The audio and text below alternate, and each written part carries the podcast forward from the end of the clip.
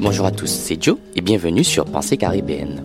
Ce podcast a pour objectif de vulgariser et de rendre accessibles des textes scientifiques, des ouvrages ou des concepts qui viennent des Caraïbes. Je vais essayer d'être le plus clair et le plus simple possible pour que tu puisses apprendre des choses sur les Caraïbes. C'est comme si on était tranquillement en train de discuter, sauf que bah, y a que moi qui parle. Alors pendant ce temps, tu peux faire à manger, ranger ton appart ou faire quelque chose d'utile pour toi. C'est comme tu le sens. Allez, bonne écoute.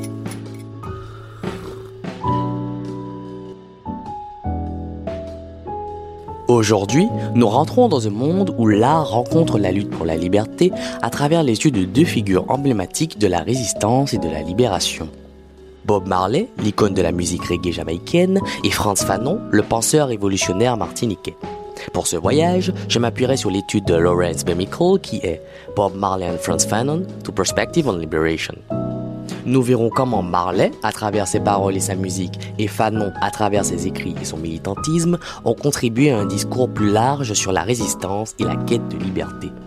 Nous traverserons ensemble des thématiques variées, allant de la psychologie de l'oppression à l'impact profond de la culture et de l'art dans les mouvements de libération. Nous plongerons dans l'héritage de ces deux colosses pour saisir comment, même aujourd'hui, leur influence imprègne les mouvements de justice sociale. J'ai ma tasse de café à la main et c'est parti pour ce voyage dans les pensées caribéennes. Dans la première partie de l'article, l'auteur pose les bases en définissant les concepts de libération et d'oppression afin de comprendre de quoi il s'agit. Commençons par le terme libération. C'est un concept assez simple, il signifie libérer quelqu'un, notamment de l'emprisonnement ou de l'oppression. Ce mot est lié à des événements antérieurs qui constituent des entraves à la liberté. Cela signifie que la libération est toujours en réponse à quelque chose, souvent à des situations d'oppression ou de restriction. L'oppression, quant à elle, est une notion beaucoup plus complexe.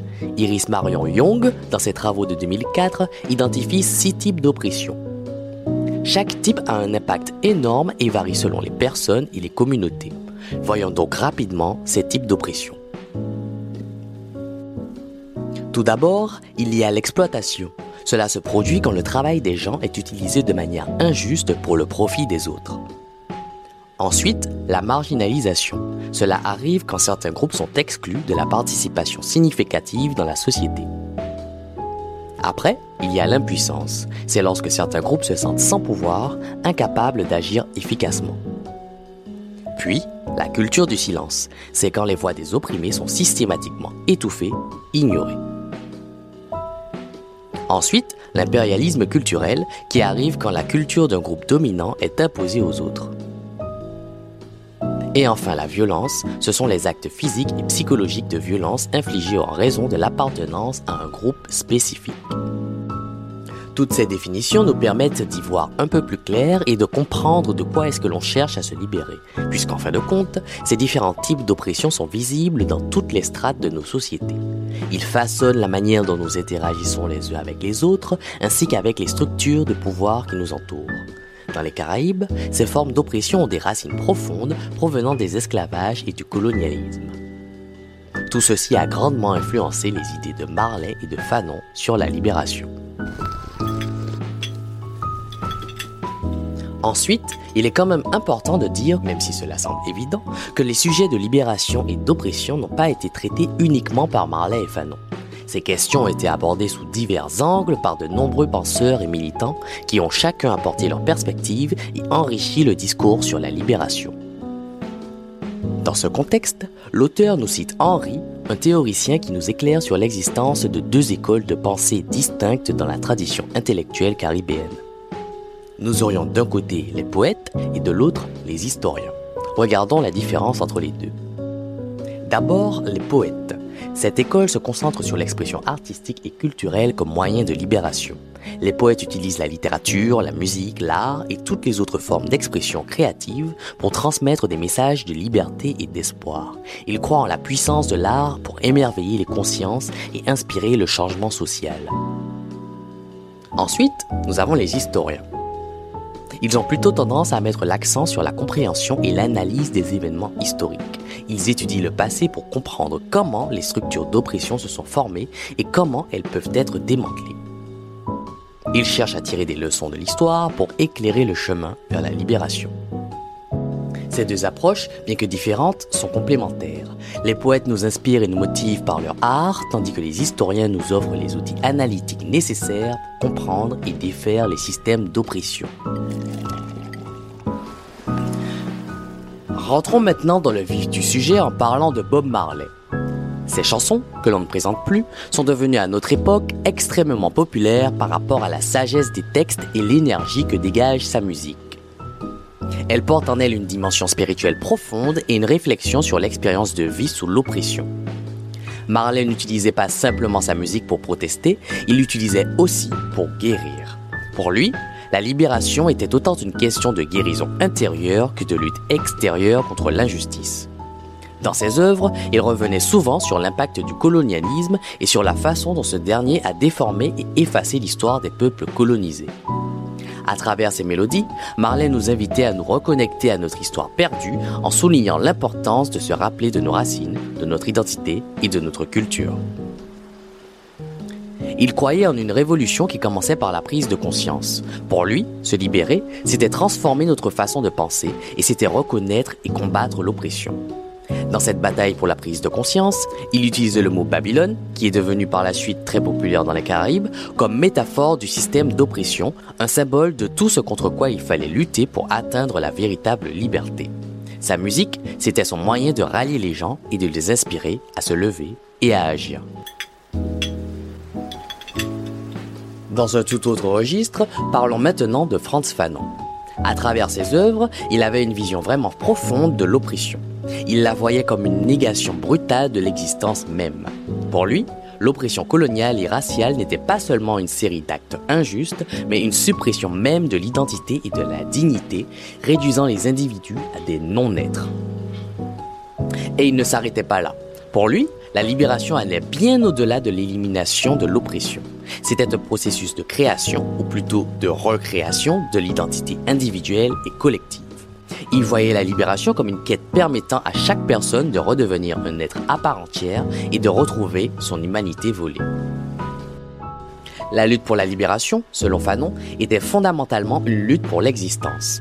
Une lutte qui ne se cantonnait pas aux sphères politiques ou économiques, mais qui impliquait un changement psychologique et culturel profond. C'était une bataille pour changer la manière dont les individus se percevaient eux-mêmes et leur place dans le monde. Et cette lutte, pour Fanon, commençait avec la prise de conscience. Reconnaître l'oppression était le premier pas vers la liberté et il accordait une grande importance à l'éveil de la conscience comme une étape initiale au processus libérateur. Nous venons d'explorer séparément les idées de Bob Marley et Franz Fanon. Maintenant, comparons et contrastons leurs perspectives.